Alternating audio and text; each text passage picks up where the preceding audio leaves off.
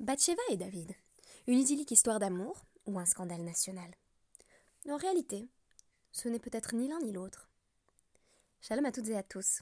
Merci d'être de retour sur DAF pour l'étude du DAF 9 de la Maseret Ketubot, consacré aux questions d'adultère et de soupçons d'adultère. Puisque j'ai choisi de traiter spécifiquement de la partie du DAF qui évoque la relation adultérine entre David Ameller et Bathsheba, la référence à la peinture à l'huile de Rembrandt, datant de 1654 et intitulée Bethsadée au bain tenant la lettre de David, me semblait une évidence.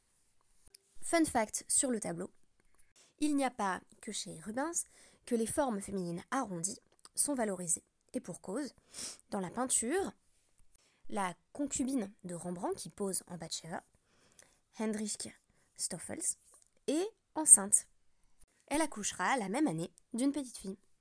Comme dans l'histoire biblique, où c'est la grossesse de Bathsheba qui menace d'attirer l'attention sur l'idylle interdite, on a donc affaire à une femme enceinte.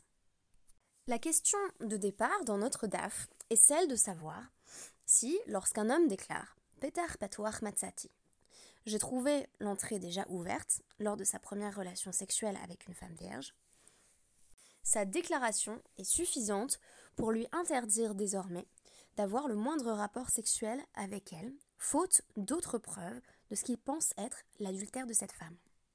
En effet, dire petar patoir matsati, c'est affirmer j'ai l'impression qu'un autre est déjà passé par là.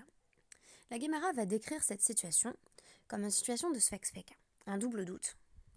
Premier doute, parce qu'on ne sait pas si la relation sexuelle a eu lieu tartave ou l'eau tartave. Est-ce que c'est quand ils étaient fiancés ou bien est-ce que c'était avant les fiançailles? En effet, si cette jeune femme a déjà eu une relation sexuelle, mais en dehors des fiançailles qui marquaient déjà son engagement envers lui, il n'y a pas lieu de faire cesser le mariage. A l'inverse, si elle a véritablement trompé pendant les fiançailles, qui en réalité constituait déjà une première étape du mariage, alors cet homme ne pourra plus coucher avec sa femme. Mais deuxième safek, on ne sait pas non plus, quand bien même euh, on pourrait euh, affirmer que c'est Tartave, c'est quand elle était déjà fiancée avec celui-ci qu'elle a eu une relation sexuelle avec un autre homme, on ne sait pas si c'était une situation de honnête ou non. On ne sait pas, en d'autres termes, si elle a été violée ou non. Il va de soi que si cette femme a été violée, à moins qu'il ne s'agisse de la femme d'un Cohen, constitue une loi exceptionnelle, le mariage peut bien entendu perdurer, quand bien même il y aurait eu viol. En effet, l'épouse n'y peut rien. Cette loi, qui semble donc avoir été euh, énoncée dans le cas spécifique d'un mari Cohen, et qui affirmerait qu'un homme qui dit J'ai l'impression qu'elle avait déjà eu une relation sexuelle, a formulé une déclaration de nature à ne plus pouvoir coucher avec sa femme, ce cas s'applique donc uniquement au Cohen, mais pas à n'importe quel homme, puisque dans le cas du Cohen, il y a un seul safek, est-ce que c'est pendant qu'ils étaient fiancés ou non que la relation sexuelle a eu lieu, tandis que pour tout autre homme, il y aurait euh, un sexe féca, un doute de doute, un double doute. Dans ce raisonnement, la Gemara va essayer de comprendre la vie en particulier de euh, Rabbi Elazar, en vertu duquel il semble bien que euh, un homme ne puisse pas rendre sa femme interdite, c'est-à-dire créer une impossibilité de demeurer avec elle et de coucher avec elle, simplement euh, sur ses paroles, avec ses propos, Peter Patoir. Il faut bien entendu préciser que ces mots constituent simplement l'évocation d'un soupçon du mari, mais que la condamnation de la femme qui serait une femme adultère n'interviendrait que si le mari se rendait au beddin, disait Peter Patoir donc ayant un doute sur la virginité de son épouse, et que des témoins se présentaient en disant il est vrai qu'elle t'a trompé.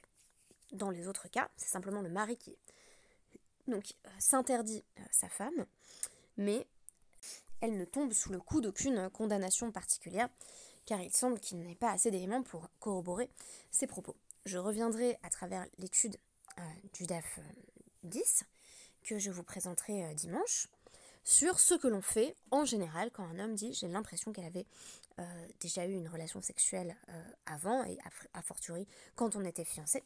Parce que en réalité, vous allez voir que les cas sont plus nombreux où les rachamim disent en gros au mari rentre chez toi et puis va vivre avec ta femme. Quoi qu'il en soit, pour l'instant, on est toujours en train d'essayer de comprendre la vie de, de Rabbi Elazar, qui semble être, vous disais-je, qu'un homme peut pas simplement dire j'ai l'impression qu'elle a couché avec quelqu'un d'autre, et paf, en vertu de cette seule parole, se retrouver interdit de relation sexuelle avec sa femme. Donc, Rabbi Lazar. Ne dit-il pas. En Haïcha euh, ne seret al Baala, et là, al euh, iske kinui vestira. Alors, euh, un, une femme ne peut devenir interdite à son mari que s'il y a eu donc kinouï, jalousie, et stira et, isolement. Donc, euh, il s'agit bien entendu du cas euh, de la femme sota, où un esprit de jalousie euh, s'empare du mari. Il va donc lui dire Je ne veux plus que tu t'isoles avec X, Plony, donc il nomme un, monsieur en particulier.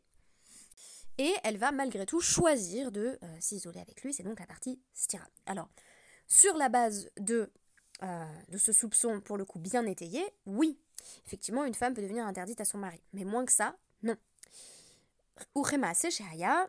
Euh,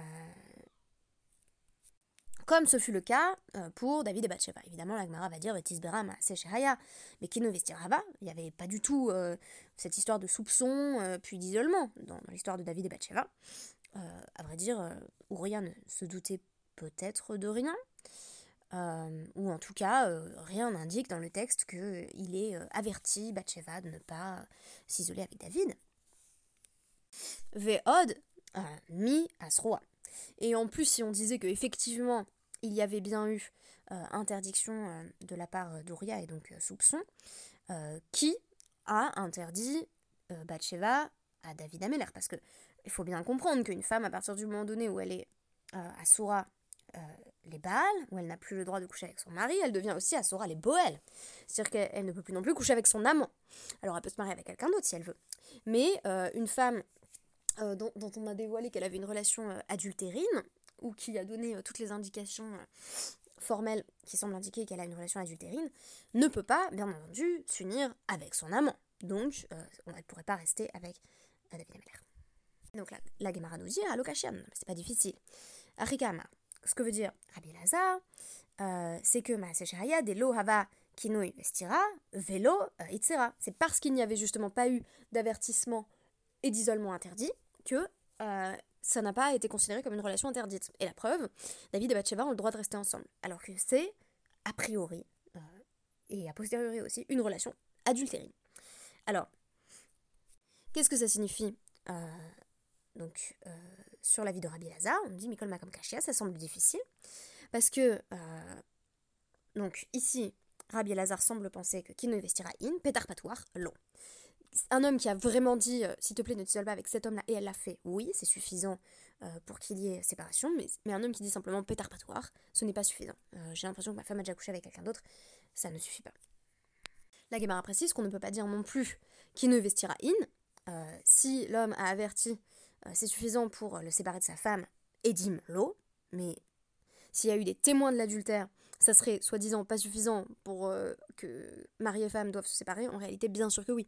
S'il y a deux témoins qui viennent et qui disent écoute, ta femme elle t'a trompé avec un tel, on a tout vu, euh, a priori, euh, et a posteriori, là encore, mari et femme ne peuvent plus avoir de vie conjugale. Donc voici ce que voulait dire Rabbi Elazar. Il ne suffit pas d'un seul témoin pour interdire à un mari de coucher avec sa femme. La Mishnah dit il en faut deux. Donc ce n'est pas comme justement toutes les situations que nous avons étudiées à travers le traité Yevamot, où on fait beaucoup pour libérer les femmes, on ne fait pas beaucoup, euh, ou en tout cas on ne se démène pas, pour euh, sinon empêcher l'adultère, du moins faire en sorte qu'il y ait divorce après un adultère. Et qui ne vestira à Philo Mais si euh, le, mari avait au préalable averti sa femme, et qu'elle s'est isolée quand même, même s'il y a un seul témoin qui l'a vu s'isoler, ça suffit. Donc euh, c'est quand même euh, problématique. Ou pétarpatoir, qui chne et dimdame. Et on peut dire qu'un homme qui dit euh, donc j'ai l'impression que ma femme a déjà une relation sexuelle, c'est considéré comme deux témoins, même si vous allez voir à travers le DAF de dimanche qu'on ne prend pas non plus sa parole sans, sans des pincettes, on va dire. Alors, maintenant on reparle de David Bacheva. Mais a priori, toi, tu as envie de demander, quand tu lis l'histoire de David et Bathsheba, comment se fait-il que les sages de l'époque ne soient pas intervenus pour interdire cette relation? Ainsi que le précise Rashi, à David Cherare et Dim Arbe Yadou. Puisqu'on nous dit que, euh, voilà, s'il y a deux témoins qui se présentent en disant elle t'a trompé, euh, elle est la femme, Asura les Baal, Asura les Boel, elle ne peut, plus coucher ni avec son mari ni avec son amant. Comme le dit Rashi, il y avait de nombreux témoins, à l'époque de David Ameller, euh, donc les gens savaient bien ce qui était en train de se passer et, que ce jouet-là a une relation adultérine. Et pourtant, euh, eh bien, il n'y a pas eu euh, divorce forcé. Tosfot va l'expliquer d'une manière surprenante et fine en nous disant donc, donc explication du contraste. Le contraste c'est toujours Rashi. Quand vous voyez contraste dans Tosfot, ça fait référence à Rashi. Vehalo Otto Hava, y avait pas, n'y avait-il pas plein de témoins? Et donc réponse, euh,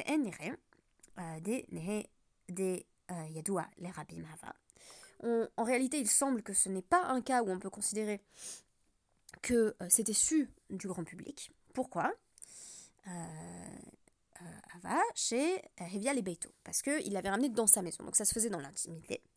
Quand il avait des relations amoureuses avec elle, Mikol Makom, Lo Raou, Ke Machol, Bi Shvoferet, chez Bifne Adam, le Et d'ailleurs, euh, quand bien même il y aurait eu des témoins, eh bien, les témoins n'ont pas vu l'acte lui-même. Ils n'ont pas vu, littéralement, euh, le, pinceau s'insérer dans le tube, ou euh, si vous voulez, c'est plutôt comme...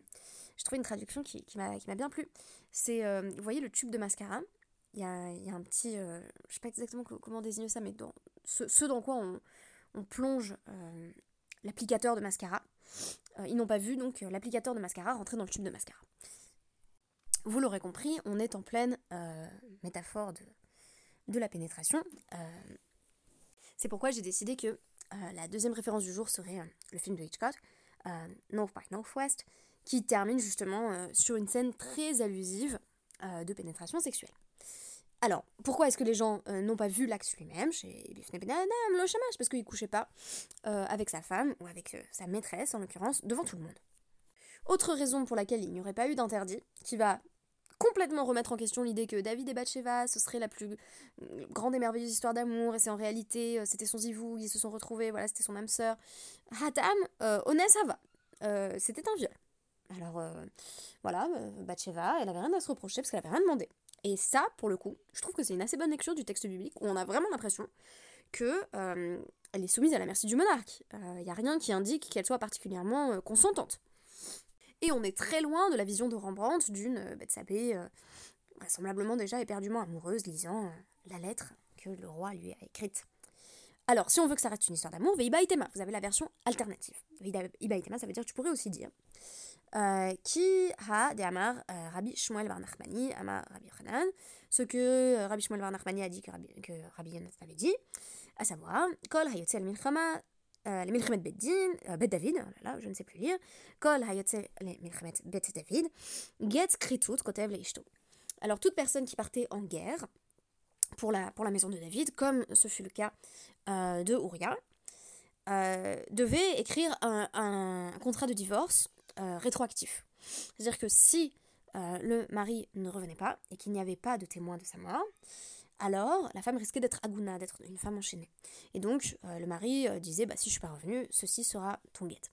Donc on a un très bon exemple de, de guet qui fonctionne de façon rétroactive, comme, comme on tente de, l'instituer dans, le milieu orthodoxe moderne avec le, système des, des, des, conditions instituées dans, dans le guet, dans le contrat de divorce. Donc comment on sait ça? Euh, Dirtiv, parce qu'il dit dans le premier livre de, de Shmuel, 17-18, Ve'et achecha euh, tifkod le shalom, ve'et arubatam tikar. Donc euh, euh, voilà, dites, dites, au revoir à, vos frères, apportez la paix à vos frères et prenez leur arubatam. Donc la question c'est qu'est-ce que c'est arubatam? C'est pas défini comme voilà, des C'est traduit par un gage dans, la Bible du rabbinat. Donc c'est le père de David qui dit à son fils, voilà, va voir tes frères, tu t'informeras du bien-être de tes frères et tu te muniras d'un gage de leur part.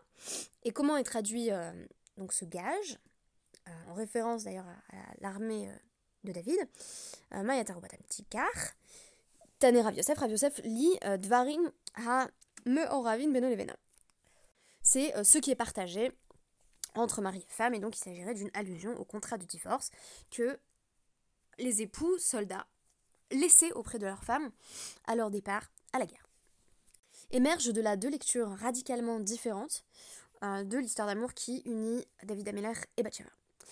Et clairement, on préfère la seconde version, parce qu'on n'a pas envie que euh, David et Bathsheba ce soit euh, ben, un viol, et puis voilà, on, aimerait bien que euh, voilà, il y, a au moins une sorte de, noblesse romantique aux, conquêtes du, roi David, mais ce que je trouve intéressant, c'est que cette seconde version, qui est plus inquiétante, qui n'est pas forcément aussi, aussi valorisante, et en vertu de laquelle euh, la, relation, du moins dans un premier temps, aurait été, aurait été non consentie, déjà je la trouve euh, pas si éloignée que ça du, du texte biblique dans sa littéralité.